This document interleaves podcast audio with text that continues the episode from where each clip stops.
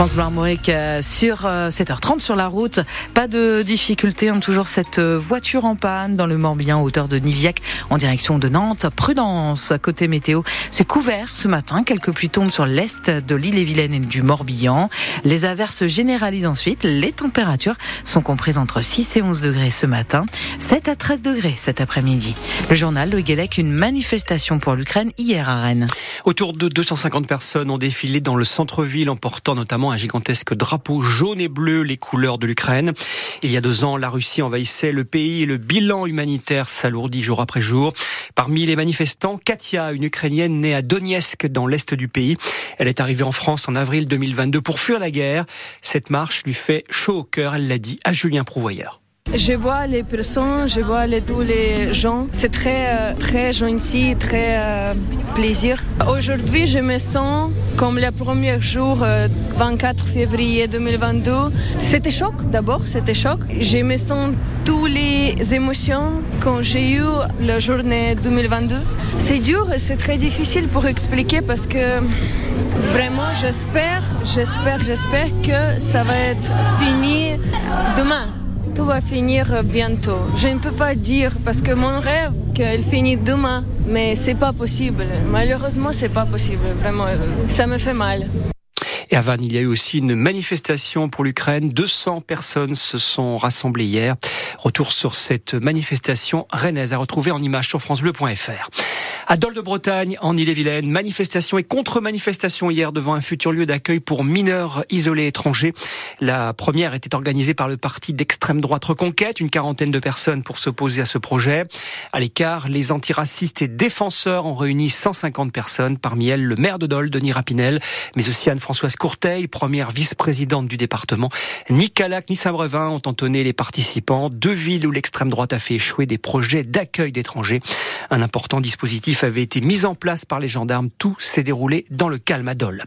Une sortie de route hier soir à 23h à Bréal-sous-Montfort, au lieu dit de Coudray. Une voiture a percuté un poteau électrique de 20 000 volts. La conductrice âgée de 30 ans a été transportée en urgence absolue au CHU Pontchaillou de Rennes. L'ouverture du salon de l'agriculture n'avait jamais été euh, si houleuse. Oui, une matinée agitée et dehors entre des agriculteurs et les forces de l'ordre alors que le président inaugurait le salon de la Porte de Versailles. Emmanuel Macron est finalement resté 13 heures au terme d'un débat improvisé mais aussi de déambulation dans les travées de la plus grande ferme de France. Le chef de l'État s'est dit favorable à la mise en place de prix plancher, un moyen pour protéger les revenus des exploitants. On y reviendra dans le journal de 8 h sur France Bleu Armorique. Un match au sommet pour le Stade Rennais. Et oui, les Rouges et Noirs affrontent le Paris Saint-Germain, leader incontestable de Ligue 1 cet après-midi. Coup d'envoi 17h05, l'avant-match dès 16h30 sur France Bleu Armorique. Hier, Lorient a été battu à domicile par Nantes, 1-0. Les Merlus 16e sont désormais barragistes. Brest est allé écraser Strasbourg 3-0. Les Brestois plus que jamais dauphins du PSG. En Ligue 2, deux défaites bretonnes. Guingamp 1-0 à Bordeaux. Concarneau dominé par Laval 3 1. Une Bretonne sera l'une des deux voix françaises à animer les épreuves d'athlétisme pendant les JO. Elle s'appelle Anne Richter, une professeure d'anglais dans le pays d'Auray qui a été choisie par les organisateurs de Paris 2024. Après avoir commencé sur des compétitions en Bretagne, elle est devenue speakeuse lors des championnats nationaux.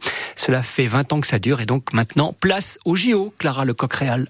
À la première question, Hélène Richter ne trouve pas les mots pour décrire sa joie de participer au JO. Je suis, je suis, euh, comment dire, j'ai très très hâte. Pour nous, c'est une chance, mais enfin, je veux dire, une fois qu'on aura fait ça, c'est, il y aura pas plus beau, quoi. Mais passé l'émotion, il a fallu s'organiser et réviser. On fait des fiches, on suit beaucoup l'actualité, on est beaucoup sur les réseaux aussi pour suivre les athlètes, en fait, savoir où ils sont, ce qu'ils font, euh, avec qui. Euh. Pour s'entraîner, la speakeuse va donc participer aux championnats nationaux d'ici l'été, en plus de son métier d'enseignante, car les attentes sont grandes. Il faut que les gens, quand ils partent, ils aient l'impression d'avoir vécu presque un spectacle. Ça, ça fait débat euh, partout. Hein, c'est intéressant parce que justement tout le monde n'est pas d'accord sur euh, quelle importance donner plus au spectacle ou aux performances, mais en tout cas, euh, il faut ambiancer quoi. Et la voilà devenue un exemple pour celles qui viendront après. Je me rends compte qu'en fait, euh, tant que des petites filles verront pas des femmes au micro, en fait, elles, elles penseront pas à se lancer là-dedans. Et pour ceux qui la côtoient au quotidien. Les gens viennent nous voir et nous dire ah, j'ai su que tu allais au JO, je suis tellement content, etc. Je suis une bénévole qui va aller voilà vivre la grande aventure sur le stade de France quoi. Hélène Richter avait déjà participé aux Jeux de Tokyo il y a trois ans, mais sans public, Covid oblige. Cette fois, elle parlera pour 70 000 personnes. L'équipe de France de tennis de table homme va tenter ce midi de remporter la première médaille d'or de son histoire lors des championnats du monde. Ça se passe en Corée du Sud avec un Rennais dans l'équipe. Et oui, le joueur de Torigny-Fouillard, Jules Roland, remplaçant derrière le trio titulaire français composé des frères Lebrun et de Simon Gauzy. Et puis handball, c'est son Rennes s'est imposé 32 à 29 contre Limoges hier soir. Les irréductibles sont 12e au classement. En ouverture de la soirée à la Glace Arena, malheureusement, les de Saint-Grégoire ont été battues par celles sur Belle 30 à 19. Bientôt 7h36 sur France Bleu.